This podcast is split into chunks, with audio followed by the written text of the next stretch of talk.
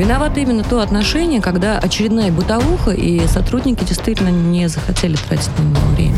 Вопрос пофигизма, тотального да. пофигизма к исполнению своих обязанностей. Да. И надо, чтобы каленым железом прям отпечаталось у них, что бить нельзя, пытать нельзя. Ева, если каленым железом бить нельзя, это тоже нет. Нет, я имею в виду Программа «Правозащитники». И здравствуйте, здравствуйте. Доброго дня, дорогие слушатели. С вами программа «Правозащитники» в студии Екатерина Дашевская, Иван Мельников, Ева Меркачева. И с нами а, по а, связи, значит, по скайпу Александр Александрович Хуруджи. Вот, не Привет. поехал он сегодня к нам в студию. Александр Александрович, как слышно прием? Отлично слышно, ребят, привет. Замечательно. Ну, очень, очень нам вас не хватает, потому что темы сегодня у нас, конечно, животрепещущие. Хотелось бы в глаза в глаза. Очень рассчитываем все-таки на следующих правозащитниках вас видеть лично. Ну что, мы сегодня обсуждаем а, с вами, дорогие коллеги, а, выход а, наш из Совета Европы и а, прекращение отношений любых с ЕСПЧ. Но сначала хочу напомнить вам вот о чем. Телефон прямого эфира 849 955-951-0566. Мы принимаем звонки теперь. И WhatsApp. Можно нам писать в WhatsApp ваши вопросы. 8 968 766 3311. А, ну, давайте немножечко обсудим. А, Телеграм-пользователи уже шутят вслед за господином Володиным, что а, Совету Европы можно уже выйти э, из Совета Европы. Вот а, мы, а, наверное, а, всем правозащитным сообществом а, сейчас будем искать какие-то какие-то решения потому что пласт а, целый остается, скажем так, в подвешенном состоянии вопросов правозащиты. Давайте, если можно, я начну, потому что, на самом деле, тема, которую я изучала очень долго, а, мы честно скажу, должны поблагодарить Совет Европы, потому что на основе тех конвенций, которые в рамках членства в Совете Европы мы приняли, мы построили всю нашу законодательную базу. И она никуда не денется. То есть все наши законы, которые есть на сегодняшний день, они а, согласуются с европейскими нормами, и это очень здорово. И, наверное, самая главная конвенция, а, которую мы ратифицировали, это конвенция по правам человека. Как раз в рамках э, нее мы смогли а, а, делегировать да. в ЕСПЧ нашего российского судью, и он в числе других судей э, рассматривал иски, которые поступали практически со всего мира. А, что сейчас будет? Ну, во-первых, могу сказать, что все те иски, которые поступили в ЕСПЧ, а их на сегодняшний день порядка 18 тысяч, они будут рассмотрены обязательно. А, и решение по ним, я думаю, что Россия будет выполнять. В принципе, за последнее время мы достаточно примерно это делали, но особенно если касалось э, выплат материальных, потому что а, чаще по искам назначается выплата от 2 до 5 тысяч евро. Не могу сказать, что какие-то проблемы были серьезные. Наоборот... Внесу небольшую ремарку. Все да. это будет работать до 1 января 2023 да, года. То есть да. все эти обязательства, которые мы взяли, я совершенно уверена, что мы их будем выполнять. А другое дело, что в рамках Совета Европы, повторюсь, мы ратифицировали и приняли порядка 80 конвенций. И конвенция по правам человека не единственная. Есть еще конвенция против пыток, семейная конвенция. Есть хартия, а, хартия э, трудовая. Там много-много всего. И а, вот что сейчас будет происходить? Смотрите, мы, с одной стороны, можем все это денонсировать, то есть отказаться от э, нашего участия во всех этих конвенциях, либо же можем остаться в некоторых из них. И мне очень хочется надеяться, что мы останемся. А, и, например, некоторые страны, которые не являются членом Совета Европы, тем не менее являются участниками конвенции. Белоруссия, она является ряд, участником ряда конвенций. Это, это нормально, а, особенно когда речь идет, например, о совместных расследованиях уголовных преступлений против терроризма, да, международная проблема, там, э, ну, масса масса всего остального, что а, вот этими документами оно, в общем, и регулировалось, и работа направлялась. Поэтому вот хочется, повторюсь, верить, что мы не будем все это, от всего этого отказываться. А хочется также надеяться, что мы все-таки не передадим наши тюрьмы и наше СИЗО в ведение МВД и ФСБ. Просто до сих пор, пока вопрос об этом шел, а он поднимался в том числе на Совбезе. Мы Нет, говорим... монополия, конечно, единичное влияние структур, это это, это, не, это недопустимое да, развитие событий. Да. Но эти, эта тема, я вам, чтобы вы понимали, поднималась многократно, в том числе на Совбезе. Единственным аргументом тогда звучало, что мы ратифицировали конвенции, и что есть э, европейские пенитенциарные правила, которые прямо запрещают, чтобы орган следствия сам определял вот жизнь, да, да бытие тех людей, против которых расследуются дела.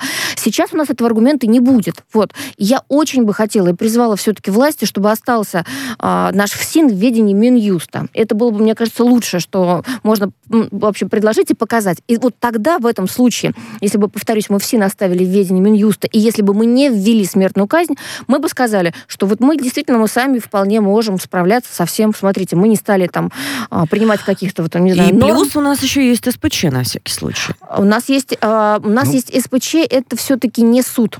Да, и это, это не ЕСПЧ, это, это разные вещи, это, это просто консультационный некий э, да. орган, который, по большому счету, ну, там мы периодически можем доклады, понятно, да, от вас это там просто получить советчик. еще вот какие-то я, да, как вещи. член СПЧ могу сказать, да. что СПЧ, а, по большому счету, имеет право только советовать и рекомендовать, и больше ничего. Да. Это не суд. А вот это, мне кажется, не совсем верная механика, но это уже к вопросу о дополнительных да. полномочиях. Я считаю, что в любом случае должна быть э, механика сейчас выработана, то, о чем мы говорим, да, которая бы могла заменить в данном случае. То есть должен быть некий независимый контроль со стороны гражданского общества. Это Абсолютно хоть здесь у нас в стране это очень важно. Должна быть система сдерживания, да, и противовесов, потому что в противном случае мы с вами просто получим локомотив, который идет и его никто не сможет остановить. То есть, например, э, решат там э, в отдельно взятом, э, я не знаю, там подразделении МВД, да, о том, что завтра мы всех сажаем, например. Да, вот город посадим, и никто ничего не сможет просто-напросто нет, сделать. Нет, нет, Но нет, я, нет. я показываю, Иван я, конечно, утрирую. Я, конечно, местах, утрирую. Они всегда были, да. конечно. Я... Это недопустимо, но, но недопустимо отдавать в одни руки. Да. Да, да, Саша, очень больно интересно тебя да, послушать. Коллеги, я, во-первых, хочу радиослушателям сказать, что все, кто обратился ранее, могут не переживать, потому что будут рассмотрены э, в ЕСПЧ ваши дела в обычном порядке, да, то есть это не означает, что вот э, завтра денонсировали, вышли. Это процесс, который занимает э, порой долгие годы. Ну, может быть, там в нашем случае это может произойти за месяцы, но в любом случае дела, насколько я вот выяснил, все, которые взяты на сегодняшний момент, и те, которые поступают сейчас, они будут рассмотрены. Конечно же, переживают прежде всего те лица, которые находятся под стражей или в интересах которых адвокаты подали обращение в ЕСПЧ. Как мы помним, там не считают правильным держать людей, которые еще не признаны виновными в клетках, в залах судов и так далее и тому подобное, признают пытками. А, весь механизм защиты, который в ЕСПЧ был, он продолжает действовать, то есть продолжаете обращаться, пока, насколько мне известно, там работа ведется. То есть До есть 1 числа, повторяю, 23 года. принимать решение, которое будет нести законную Э, последствия. Мы, конечно, более подробно все это дело сейчас будем разбирать, э, но здесь какая ситуация? Очень важная. Вот Саша сейчас затронул тему, которая, наверное, для всех, э, для нас так или иначе, для правозащитников, она для адвокатов, она очень близкая. Незаконное содержание под стражей граждан. То есть, когда, грубо говоря, есть прям вот грубейшие нарушения законодательства, э, связанные именно с помещением человека в следственный изолятор, и в последующем вот, э, понимаете, там какая ситуация? Отдельно маленький город, например, мы возьмем, да, пример. Ну, значит, этим регионы в этом грешат часто. Да, да, в этом, значит, да. Э, городе, там, условно, значит, есть судья, есть прокурор, есть следователь, и все, все дружат между собой. И да. если не родственниками да, являются. Да, да. иногда такие тоже, да. да, бывают случаи, это действительно так. И дальше происходит следующее. Значит, мы схватили, условно, там, предпринимателя, и с Сашей мы такие кейсы неоднократно разбирались, и тут вдруг значит, этого предпринимателя, ну, просто, э, значит, держат в СИЗО. Не, и не ну, хотят отпускать, под, хотя под, не имеют права мучить, на это. морально да. давить и позволяют и себе вот, те вещи, я которые добавлю? Да, вот смотрите, нужно регулировать, Конкретная история. Мы недавно встретили парня в СИЗО, предприниматель, бизнесмен, который сидит там пять лет. ЕСПЧ за это время вынес решение в его пользу. Он сказал, что содержание под стражей неразумное, да, нарушение всех сроков и так далее. Ему выплатили сумму, ему Россия выплатила по этому иску, там, по-моему, 5 5 тысяч евро. Но самое это важно, понимаете, мне кажется, для него это была такая внутренняя поддержка, потому что иначе, вот ощущение у меня такое было, что он что-то бы с собой сделал. А тут какая-то, вот знаете, вот, ну, надежда, что ли, на справедливость. Поэтому совсем э, лишаться механизма, да. который был бы над вот какой-то вот нашей системой, невозможно. Нужно создавать знаете, тогда знаете, что-то свое, коллеги, да, нужно создавать надо. свое, безусловно. Но вот надо. из того опыта, который я наблюдаю последние несколько лет, с момента, когда необязательным а, исполнение решений СПЧ а, стало для наших э, российских судов, я наблюдаю следующее. Дело в том, что, конечно, полезная часть есть, и полезный вклад ЕСПЧ в формирование нашего отношения ко многим процессам и регулирующим в том числе, он очевиден. Но есть важный нюанс. В последнее время, в последние несколько лет особенно, я лично наблюдала и очень расстраивалась, как э, ЕСПЧ пытались действительно склонить в, использовать в политических целях. Вот это недопустимо. Это примерно тот же самый разрез, когда пытаются использовать, э, э, ну, такие фундаментальные вещи, скажем так. Давайте посоветуемся, спросим нашего эксперта. Александр Суржин, юрист, эксперт ЕСПЧ, прямо из Страсбурга на прямой связи с нами. Александр, привет. Да, привет, Кать, привет, привет. Расскажи, привет, расскажите, пожалуйста, как обстановка, но ну и в целом интересует ваше экспертное мнение. Вот у нас осталось буквально на него, к сожалению, 2-3 минутки а, по а, тем процессам, которые сейчас будут меняться, и где нам нужно искать свои методы регулирования теперь. Ну, первое, э, безусловно, то, как коллеги э, упоминали, это, безусловно, регресс в целом, поскольку первое, э, Совет Европы – это в любом случае площадка для диалога, это площадка для я обмена мнениями. Другой, другой, я, я вас слышу. Слышим, слышим, да. Слышим, Александр Александрович, да. мы вас. Это, это площадка для обмена мнениями, площадка для диалога. Другой, другой, вопрос, другой вопрос, то, э, как это мнение э, услышано и э, насколько, насколько это эффективно. В то же время колоссальное воздействие практики участия России в ЕСПЧ как на нашу закон... на российскую законодательную практику, так и на правоприменение. То, о чем упоминали коллеги, только недавно сейчас здесь был э, семинар по исполнению решений, по имплементации э, норм э, конвенции и практики суда в национальное законодательство.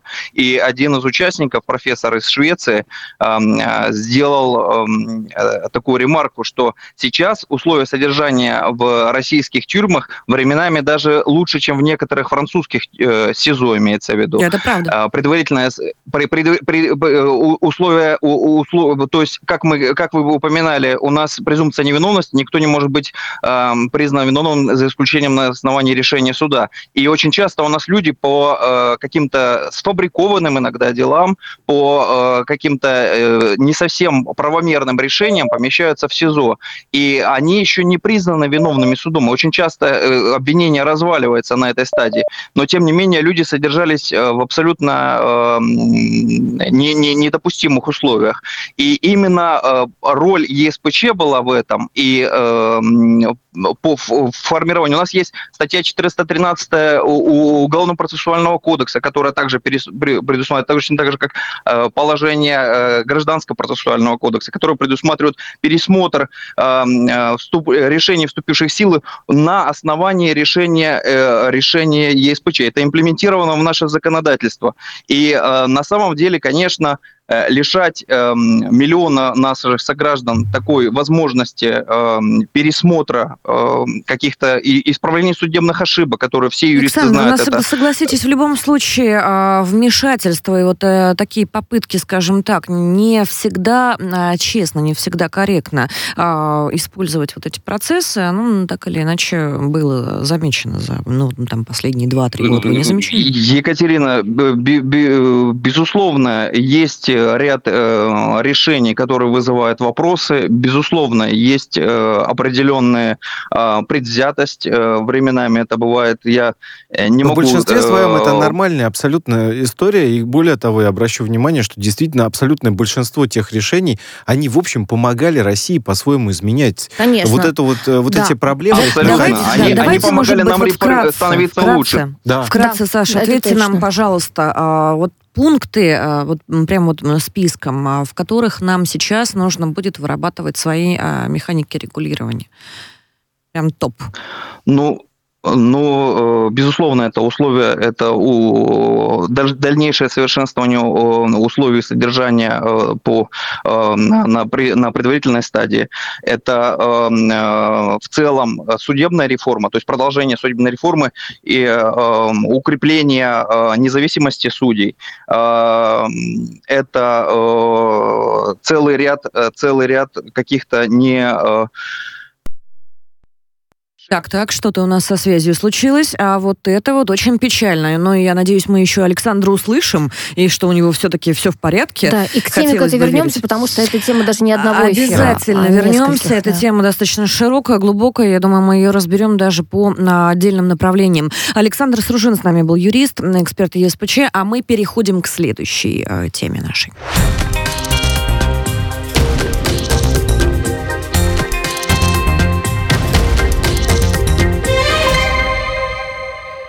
Небольшие технические вопросы есть у нас. Александр Александрович, ответьте, пожалуйста, да, слышно да, ли нас? Вами. Вы с Ура. нами, прекрасно. Коллеги, я с вами, и мы сейчас да, к новой теме переходим. Новая тема, да. В Государственной Думе предложили создать реестр коммерческих структур, ушедших с российского рынка или приостановивших работу на нем. Автор законопроекта считает, что для таких компаний должен быть определен новый статус неблагонадежных юридических лиц, брендов, правообладателей торговых марок. Необходимо сделать соответствующие соответствующий реестр и определить новый статус для компаний, которые свернули свой бизнес в России по политическим мотивам, внимание. Александр Александрович, расскажите, пожалуйста, что это вот за список? Да, я когда увидел эту э, инициативу, извиняюсь, конечно, коллеги, я, конечно, немножко был озадачен, потому что все зависит от, от того, что мы, как Россия, хотим для своих потребителей, для своих граждан. Если мы ищем повод для того, чтобы создать условия, при которых э, эти бренды, которые сейчас по разным причинам ушли, а больше никогда не смогут вернуться, то такой повод, в общем-то, найти несложно. Они э, могут быть подвержены гонению за то, что не выполнили какие-то гарантийные обязательства перед своими потребителями и т.д. и т.п. Да? Если же мы э, понимаем, что большинство из них очень нехотя вынуждены были покидать российский рынок. А я напомню, что а, для того же Макдональдса, который все упоминали всю прошлую неделю, российский рынок составлял ни много ни мало 8,5% мирового. И да, это то есть много. выручка подходилась на нас.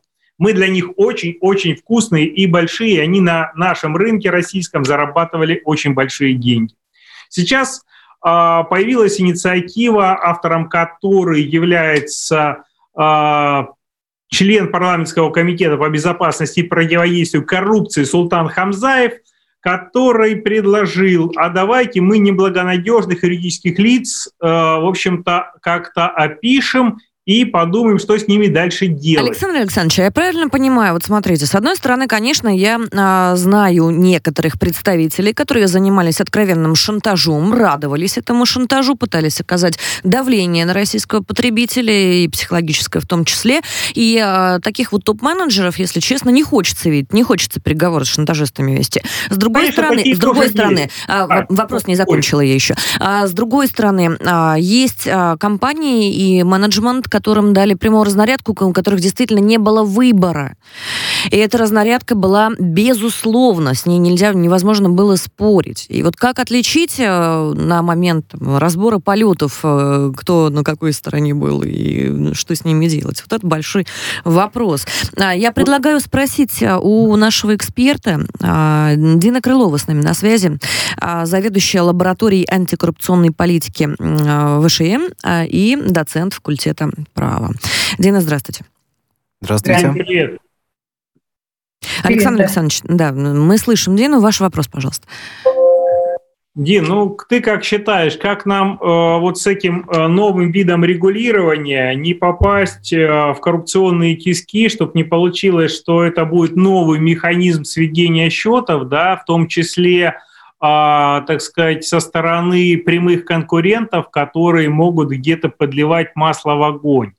Вот. Очень бы хотелось, чтобы все, что будет происходить, происходило в рамках закона, и регуляторика позволяла все-таки на объективность, о которой говорила Катя только что. Как это сделать правильно? мне представляется, что есть объективные критерии, по которым мы можем судить, э, добросовестно ли компания выполняет те обязательства, которые у нее есть перед своими сотрудниками, перед фискальными органами э, российскими, перед арендодателями и так далее. Если компания все выполняет добросовестно, она приостановила, например, свою деятельность, но она полностью выполняет все свои обязательства перед работниками, вносит своевременно все платежи, которые предусмотрены законом по ее предпринимательской деятельности, то мне кажется, что в сложившихся кризисных условиях э, дополнительно предпринимать какие-то меры против этой компании будет ну, не совсем правильно, потому что все вопросы, связанные с приостановкой деятельности, это очень большие издержки для компании. Она в это время не зарабатывает несет очень большие расходы для того, чтобы выполнить добросовестно все свои обязательства. Мне кажется, в отношении таких компаний ни в коем случае никаких мер нельзя принимать, потому что прежде всего российский рынок должен быть средой с благоприятным предпринимательским климатом. Тогда к нам будут стремиться приходить новые компании, развивать наши рынки. С другой стороны, конечно, э, не уход некоторых компаний, это, знаете, одному значит, убытки, другому польза. Конечно, это освобождает конкурентное поле. Конечно, для кого-то это очень выгодно. И, э, как Александр правильно заметил, не надо создавать условия, когда это будет недобросовестным образом использоваться. Слово «недобросовестно», мне кажется, здесь главное. Если компания занимается доказанными фактами шантажа, попытки получить э, за счет этого ненадлежащие выгоды, какие-то дополнительные прибыли, то это факты должны быть верифицированы не только на основании конкретных фактов, таких могут приниматься какие-то решения, но эти факты должны быть, факторы должны быть заложены изначально в какой бы то ни было э, нормативно-правовой акт, который может быть, а может и не быть принят. Потому что, в принципе, э, компании иногда могут просто не иметь возможности противостоять тому давлению, которое на них оказывается. А с другой стороны, они могут вести такой вот э, ну, то есть вы предлагаете а, анализировать эту ситуацию в каждом конкретном случае с точки зрения экологичности поведения вот этого ухода да, или приостановки? Да, с точки зрения добросовестности поведения участника рынка. И, спасибо, э... спасибо, Дина. Ну, ну, действительно здравая, здравая мысль, коллеги. Что думаете? Давайте обсудим. Ну, мое... Да, можно? Да, Саша, давай. Да, э, коллеги, я все-таки хочу еще уточнить у Дины, как сделать так, чтобы а, вот этот инструмент, который предлагают, да, вот сейчас, я думаю, что он получит поддержку. Почему? Потому что это сейчас э, такой драйв по этому поводу есть, определенный запрос общества есть, потому что одна часть общества у нас горевала по поводу ухода Макдональдсов, там, Зары и прочих брендов, другая, наоборот, радовалась, и тех, которые радовались, конечно, по опросам того же э, там, в ЦИОМ гораздо больше. И вот сейчас, когда начнет этот механизм создаваться, как нам в рамках оценки, возможно, регулирующего воздействия создать препоны для использования а, в коррупционных целях а, вот этого инструмента как инструмента неконкурентной борьбы. Александр вот Александрович, отличный вопрос. Вот Присоединюсь и э, предупредить, предупредить просто хочу Дину, что у нас осталось буквально три минутки, если можно, прям кратко. Хорошо. Э, мне кажется, что критерии должны быть Э, сформулированы заблаговременно, они должны быть однозначными, то есть они не должны подвергаться расширительному толкованию, и они должны быть все-таки реально наносящими ущерб экономике, потому что здесь надо понимать, что если компания экономически все условия выполнила, в ущерб себе, потерпев при этом определенные убытки, явившись жертвой вот этой политической ситуации, которая произошла, то еще раз ее наказывать не надо.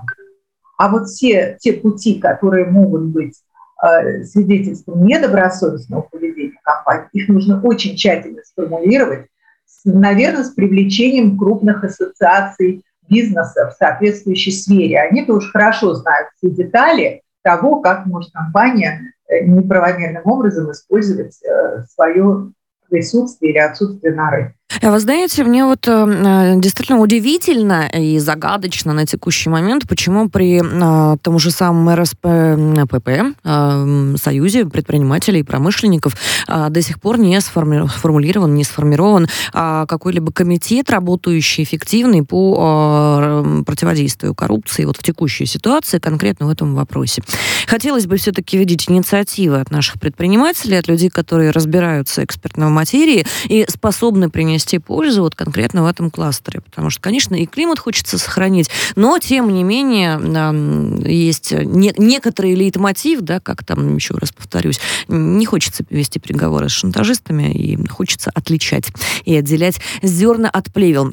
Напомню, у нас Я теперь бы хотела есть... добавить, в РСПП есть такой э, комитет по этике, и если какая-то компания... да, этика. Но вот, но вот хотелось бы работающий механизм. независимых арбитров публично этот вопрос можно рассмотреть. Там как раз есть вот этот вид э, Вот, вот, наконец, наконец-то мы увидим вот эту вот всю практическую пользу воочию, надеюсь, э, широкая общественность тоже. Мы сейчас идем на новости. Я вам напоминаю, что нам можно теперь писать э, в WhatsApp и звонить э, в прямой эфир, и буквально через пару минут к вам вернемся и поговорим с вами о значит, последних новостях в секторе «Дети».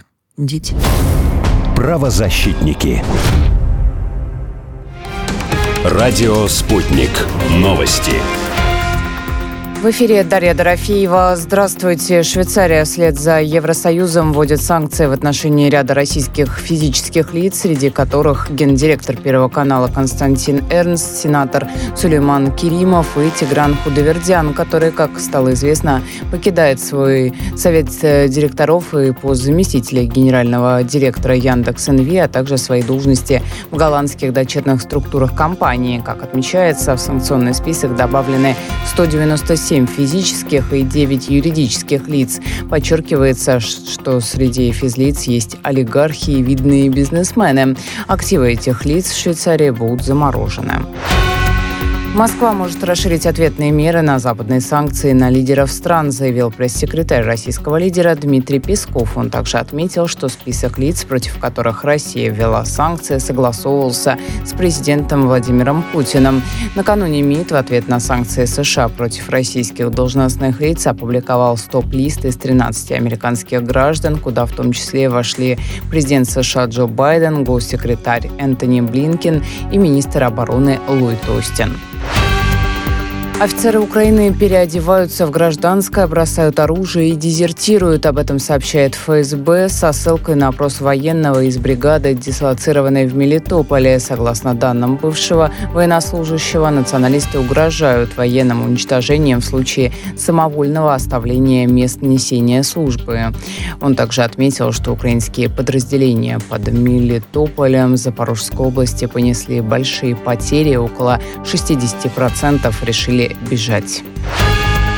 Россия проанализирует потребность в пассажирских самолетах Ил-96 и Ту-214 может задействовать резерв по их дополнительному производству, заявил вице-премьер Юрий Борисов. Ил-96 широкофюзеляжный дальнемагистральный пассажирский самолет может взять на борт до 300 пассажиров.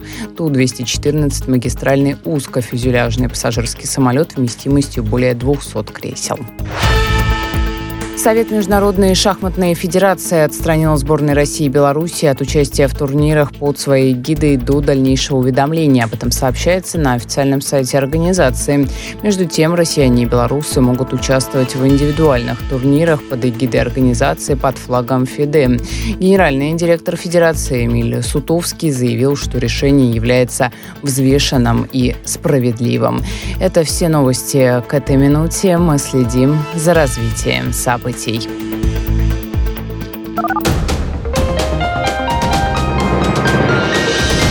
Следующий выпуск новостей на «Спутнике» менее чем через полчаса.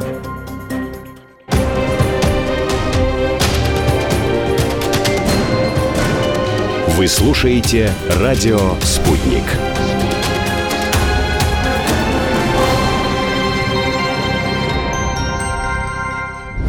Виновато именно то отношение, когда очередная бытовуха, и сотрудники действительно не захотели тратить на него время.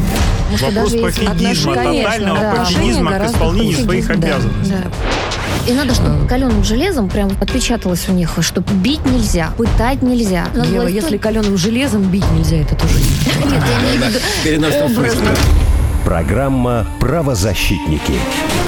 И мы вернулись к вам еще раз. Здравствуйте. Программа «Правозащитники» на радио «Спутник». С вами Екатерина Дашевская, Иван Мельников, Ева Меркачева в студии и Александр Александрович Харуджи с нами по скайпу сегодня. А сейчас мы обсуждаем тему достаточно странную, если честно, потому что формулировка о, уже меня немножечко дестабилизирует. Костромских педофилов проверяют на вменяемость. Вот у меня здесь вопрос вообще к проверке, потому что как педофил может быть меняемым, ну ладно. А что они сами объясняют, и можно ли нам было предупредить страшное преступление, расскажет нам Ева Михайловна. Да, Пожалуйста, ну, слушаем. смотрите, на самом деле, что касается э, вменяемости, невменяемости, конечно, мы понимаем, что вообще нормальный человек с, с, обычной психикой не может совершить преступление против ребенка преступление сексуальное, потому что это на самом деле такое, знаете, преступление против основ человечества, мне кажется. Вот ну, есть какие-то, даже это не принципы, Согласна. это то, на чем мы на чем мы держимся, на чем мы стоим, как можно совершить вот такое страшное преступление и тем более убить ребенка еще в конце. Но, тем не Но, менее, тем не менее, закон, тем не менее, закон а, гласит, что преступники вот данной категории Да. сидят в обычных тюрьмах и так Сидят. далее. Все мы это знаем. Мы это знаем, и огромное количество этих педофилов мы встречаем. А это означает, что а, вот как только человек выясняет, что он педофил, его тут же не пытаются отправить в психушку. Нет. Сначала Почему-то. есть экспертиза, да, есть экспертиза, которая проверяет его вменяемость именно в момент совершения преступления. То есть у него могут быть какие-то отклонения, но тем не менее они в рамках, ну, что называется, э, его понимания, представления о том, что такое закон, что такое человеческое сообщество, и, соответственно, он должен нести наказание вот э, такое же, как все остальные преступники, сидеть в тюрьме. Вот это-то меня и смущает. А хорошо ли это или плохо, не знаю. Я бы, конечно, всех педофилов сразу отправляла в психушку. Причем так, чтобы это было, чтобы... э, У нас, кстати, закрытые психиатрические клиники, они ничуть не мягче по условиям содержания, чем э, колонии для пожизненно Абсолютно осужденных. верно. Абсолютно А, верно. Но там они под присмотром врачей, которые все время мониторят их состояние. Там периодически собирается комиссия, которая в основном принимает решение, что невозможно человека исцелить, ну, потому что никто не знает, как вылечить Не педофила. буду я сейчас вставлять Ева Михайловна злой комментарий про электричество. Но и разные в любом случае, вот лечения. они находились бы в медицинском учреждении, правда, да. в медицинском учреждении, они бы были под наблюдением, и, скорее всего, они никогда бы не вышли. В тюрьме все гораздо, мне кажется, в этом смысле грустнее. Почему? Потому что если срок не пожизненный, то педофил рано или поздно освобождается. Что, собственно, про- произошло вот с одним из костромских вот этих а, маньяков-педофилов.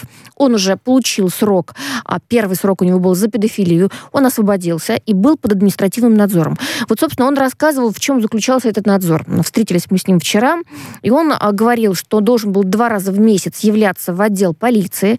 А, К нему приходил домой участковый, фотографировал, немножко с ним говорил. И все.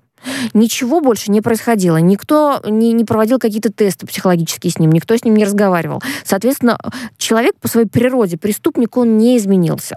А тюрьма, в которой он был накануне, тоже его не изменила, потому что с ним психологи там не работали.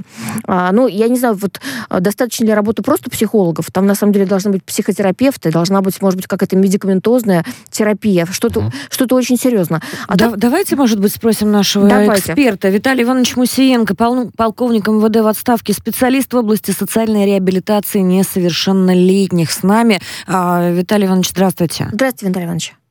Добрый день. Ну, в-первых, хотелось сказать соболезнования своей то есть, э, в семье, Да. где такая трагедия пришла. Присоединяемся, да. Вы знаете, я слушаю вас, э, честно говоря, ну, жаль, что нас отменили смертную казнь. Да, Нет, Все не, хорошо, не там, жаль. психушки ну и вот так далее. плюрализм здесь Но, есть честно это мое мнение, вот, но, к сожалению, мы снова-таки содержим этих людей, налогоплательщики, и те же самые родители, у которых пострадали дети, они также платят налоги, чтобы мы этих товарищей содержали, обследовали.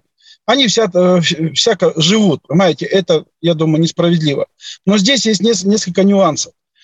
Те вопросы, которые можно, конечно, задавать и родителям, почему ребенок был один на улице, сдал там маму и так далее. Ситуация-то, она плачевная, в принципе, в нашем, как говорится, на сегодняшний день государстве. Ребенок был сам, да, возможность была его похитить, похитили. Ну и здесь невольно возникает вопрос сотрудникам полиции, которые к тому же самому участковому, который осуществлял административный надзор. Э, отношение к своим обязанностям, я думаю, что ну, не очень качественные были, если так можно а мягко Виталий сказать. Иванович, Виталий Иванович, давайте я поясню немножко еще вот э, из э, нашего опыта общения с вами. Виталий Иванович занимается как раз-таки э, исцелением, излечением вот тех э, детишек э, и тех искалеченных душ, которые э, пострадали те, тем или иным образом. Вот э, скажите, как психолог, пожалуйста, я правильно понимаю? а, как, да, как специалист по профилю как раз реабилитационному. И здесь вопрос вопрос к Виталию Ивановичу следующий. Виталий Иванович, скажите, пожалуйста, вот а, сейчас, вот, например, есть ФИО участкового, да, который где-то пренебрег своими обязанностями, где-то не досмотрел. А, должны ли заниматься вот этим вот надзором участковый или какая-то отдельная структура, которая а, конкретно по а, преступлениям против а, половой неприкосновенности Детей, несовершеннолетних да. А, работает? Это первый вопрос. А, вопрос второй все-таки, с учетом того, что я, кстати, вот тоже к вам присоединяюсь, я за отмену моратория мораторий на смертную казнь, вот конкретно по категории а, вот этих вот а, граждан.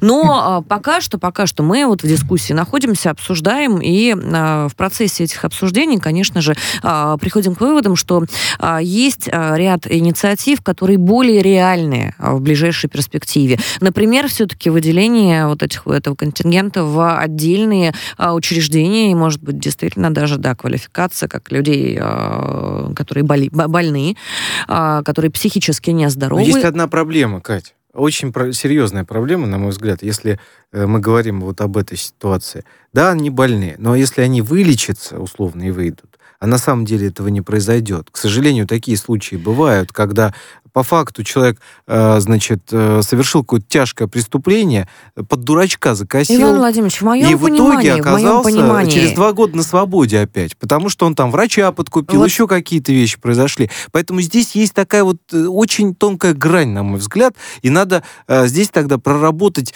ну, механизм, да, для того, чтобы, ну, мы точно понимали, что люди будут изолированы. Да, их Иван должны лечить. есть болезни, от которых нет лекарства, есть болезни, от которых не лечат. И вот в моем понимании они пожизненные.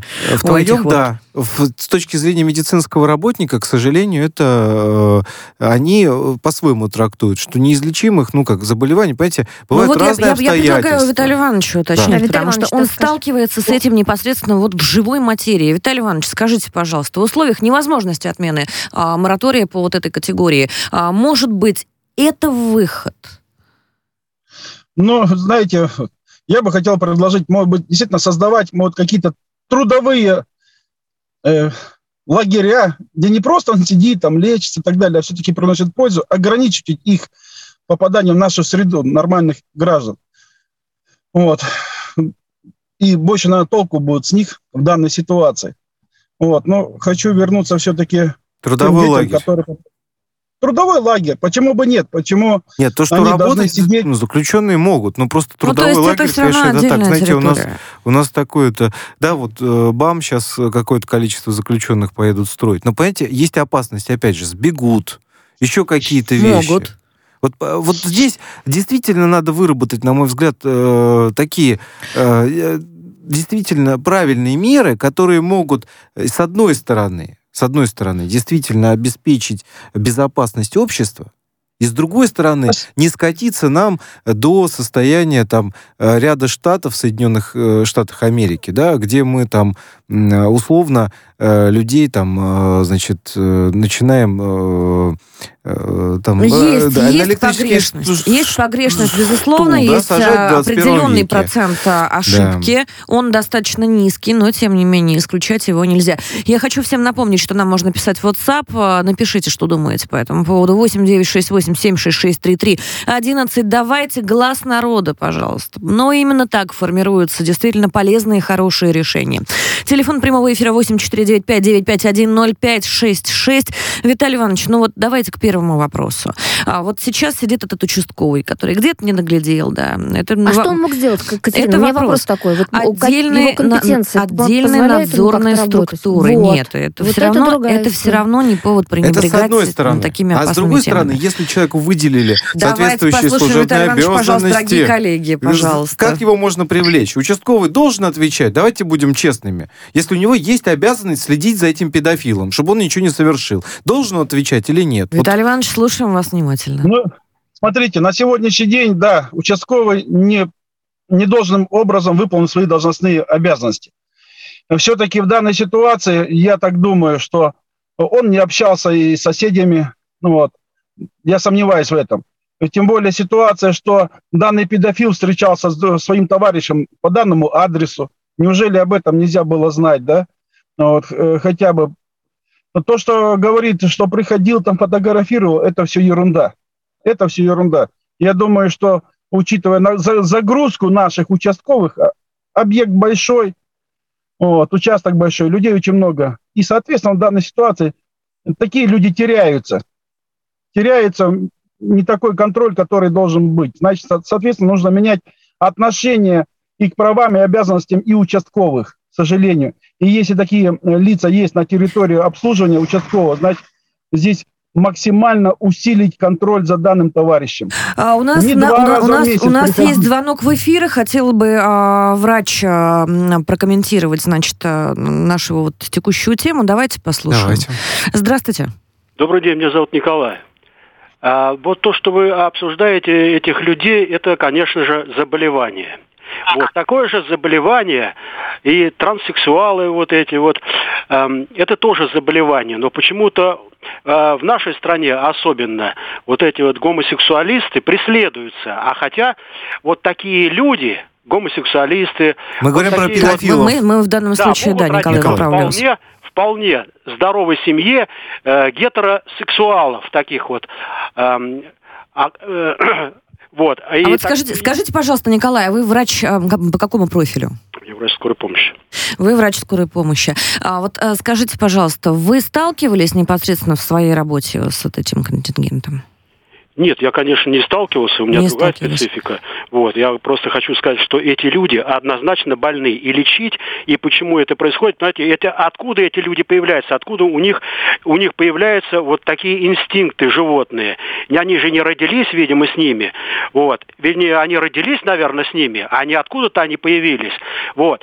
Я еще раз повторяю, что такие люди могут э, родиться в любой семье. Но у нас, вот, например, гомосексуалистов преследуют. А это это своего рода общность людей. Причем, ну, он, секунду. Он, у нас, Мы говорим про педофилов. Не, не Мы говорим про, это, конечно, про педофилов. педофилов. А, значит, тут, тут понятно, что они там разные бывают. Здесь вопрос... Спасибо, мы говорим Николай. про да, спасибо вам огромное за мнение и за неравнодушие, действительно. Ну вот здесь вопрос как да. раз-таки подхода а... к а, вопросу как к заболеванию в первую очередь. У нас в эфире был врач, напомню, телефон прямого эфира есть, WhatsApp тоже.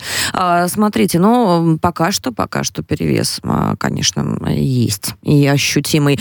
А, Виталий Иванович Мусиенко у нас а, был а, на проводе, мы обязательно вернемся спасибо. к этой теме. А, сейчас переключимся на а, еще одну тему а, по, по детям. Виталий Иванович, спасибо спасибо огромное. Надеемся, мы вас еще услышим в эфире не раз и не два. А, мы переходим к следующей теме пока что. А, да, и а, расскажем вам про усыновление детей Донбасса. Вы слушаете «Радио Спутник».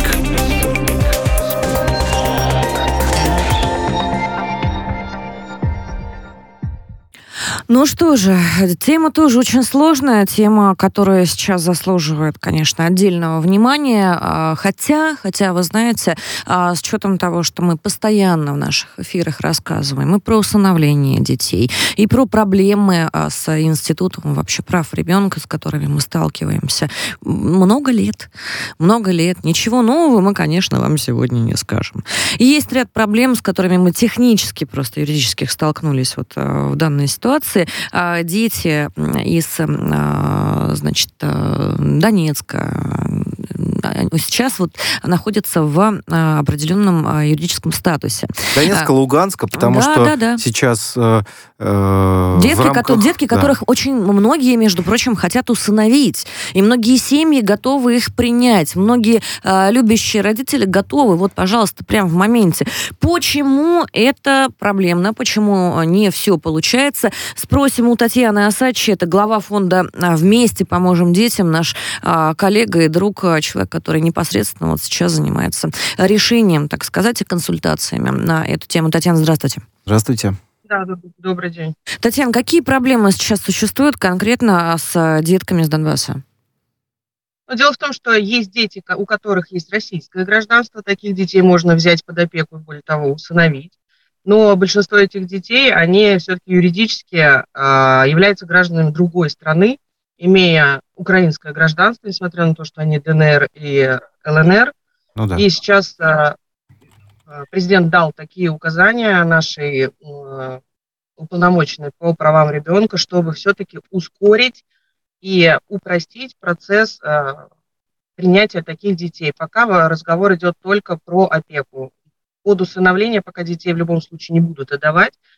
А под опеку, э, возможно, сделают э, в ближайшее время ускоренный процесс для того, чтобы наши российские родители потенциальные могли взять этих деток хотя бы под опеку. Я бы хотел напомнить о том, что действительно многие сейчас э, э, родители да, а, значит, э, во время начала спецоперации были вынуждены, ну, еще и до этого, да, вот сейчас при потоке вот этом огромном, колоссальном беженцев, просто отдать детишек своих, отправить их там, условно, родственникам, вот. да. значит, отправить их куда-то в соответствующие там дома ребенка там и так далее. То есть вот, вот как-то попытаться, то есть ребенка отправляют, а сами остаются, э, значит, остаются воевать, остаются, э, значит, э, э, так сказать, жить э, в другой стране. Ну, у каждого там свои какие-то э, мысли, задачи. Вот. А ребенка отправляют. И, конечно, детей-то надо как-то вот этих по-хорошему сохранить, а у некоторых детей, у родителей просто не стало в результате э, вот этих длительных... И вот здесь вопрос, да, если первая огромного количества, понятно. Э, ну, сколько уже тянется за эти а, да, более чем 6 лет фактически лет. там, да, ну, 8 лет, да. да, то есть, э, э да, 8, да, уже, Саша, летит, летит время, конечно, вот, значит, э, за 8 лет огромное количество людей погибло да, во время этого военного конфликта, а, это тоже нужно понимать. И, конечно, а что, э, значит, сейчас оставлять, давайте будем откровенными. А, вот сейчас, общаясь с людьми с Донбасса, с некоторыми, мы слышим о том, что началось такое примерно утюжание, по-другому не сказать, да, ну, то есть, э, значит, э, утюжение просто э, бомбами там Донецка, которого, ну, там, с 14 года не было. То есть, по сути, будет больше смертей. Ну, давайте будем честными. И, значит, вы понимаете, что дети же как-то они должны потом, где их оставлять в доме, э, даже э, э, в доме там малютки или же в детском доме на Донбассе опасно. Ну, давайте будем честными. Сейчас опасно. Это реально так вот на данный момент. Соответственно, их, допустим, взять в Россию. И как мы возьмем, да, значит, в Россию? Соответственно, должен быть порядок. Должно быть законодательное регулирование. Давайте мы оперативно все вместе об этом подумаем.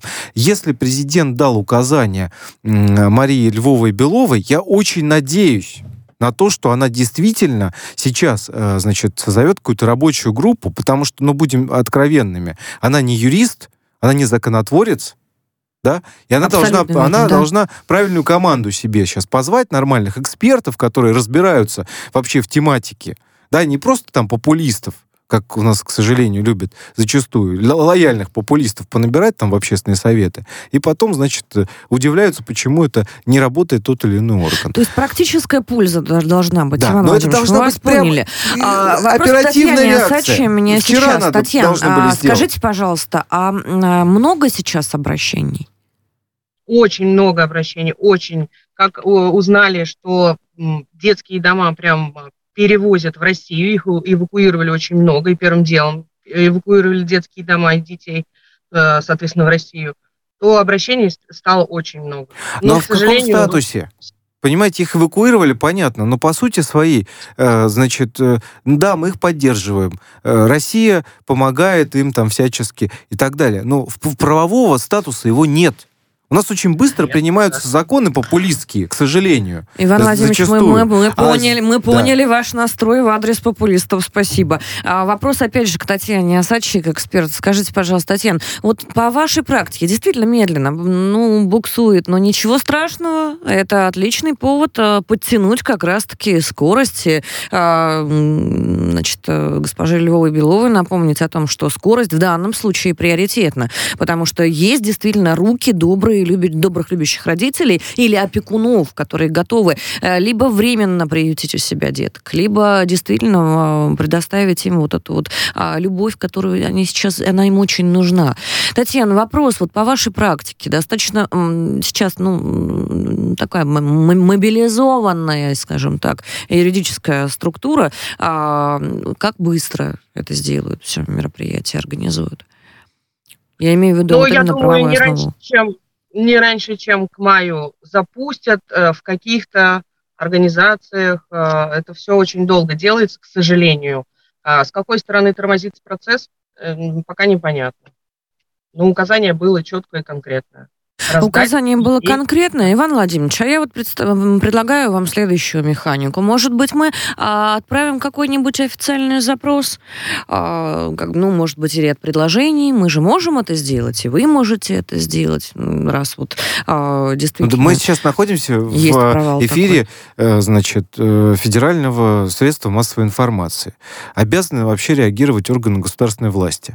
Э, значит, напомню, уполномоченный по правам ребенка является является кем у нас государственным служащим, эм, с большим уважением мы сейчас к вам обращаемся, пожалуйста, и к коллегам из аппарата уполномоченного э, э, при президенте по правам ребенка, и предлагаем вам, э, значит, созвать соответствующую рабочую группу, даже готовы в нее включиться. Вот, и по, даже предоставить да, помочь всячески вам в этом, в решении этого вопроса. Только у меня просьба, пожалуйста, отреагируйте Отреагируйте на запрос, да, бы, да. Э, это очень важно.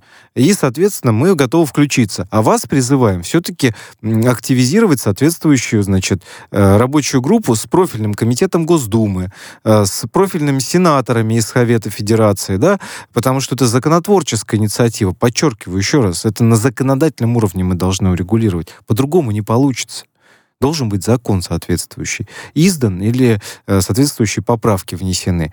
Э, и, соответственно, уже продумывать под этот закон финансирование Министерством финансов, которое обязано будет э, обеспечить его функционирование. И еще один у меня вопрос финальный к Татьяне Осадчей. Татьяна, скажите, пожалуйста, пару рекомендаций для родителей, которые готовы сейчас вот этим вот детишкам предоставить дом, семью, а, уют и все, в чем они сейчас очень нуждаются, эти дети.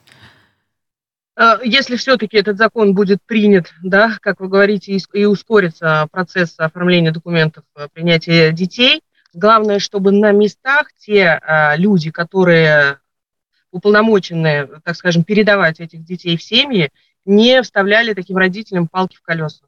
Вот это самое главное, потому что это везде сплошь рядом с нашими российскими детьми. Я думаю, что будет то же самое с э, детьми из ЛНР, ДНР.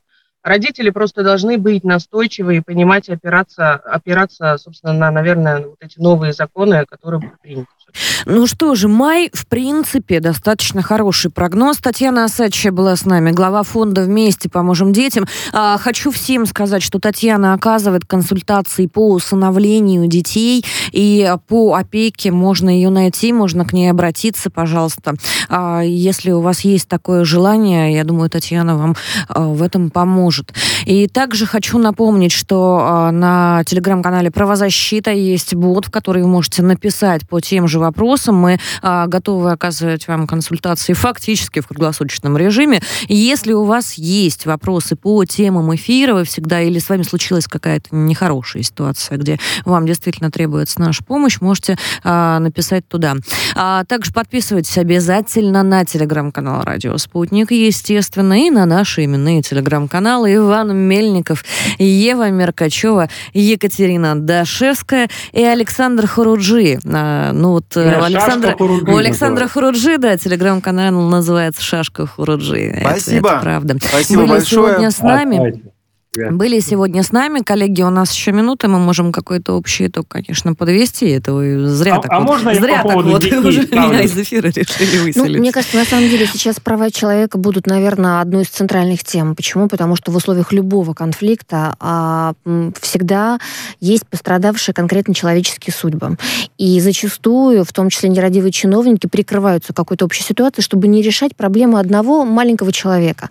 И вот мы должны на это обращать внимание, и неважно, будь то жертва домашнего насилия, жертва коррупционеров, там, э, не знаю, какой-то истории, может быть, случайной, но человек, тем не менее, попал в эти в какие-то совершенно жуткие обстоятельства.